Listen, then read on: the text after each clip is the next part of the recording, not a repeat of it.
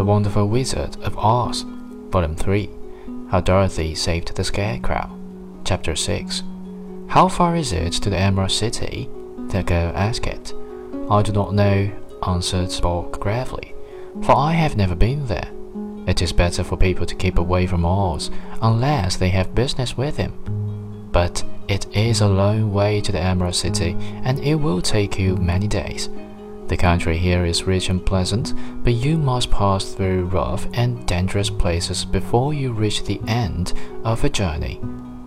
This worried Dorothy a little, but she knew that only the Great Oz could help her to get to Kansas again. So she bravely resolved not to turn back.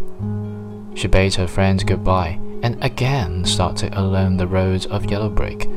When she had gone several miles, she thought she would stop to rest, and so climbed to the top of the fence beside the road and sat down. There was a great cornfield beyond the fence, and not far away she saw a scarecrow, placed higher on the pole and keep the birds from the ripe corn.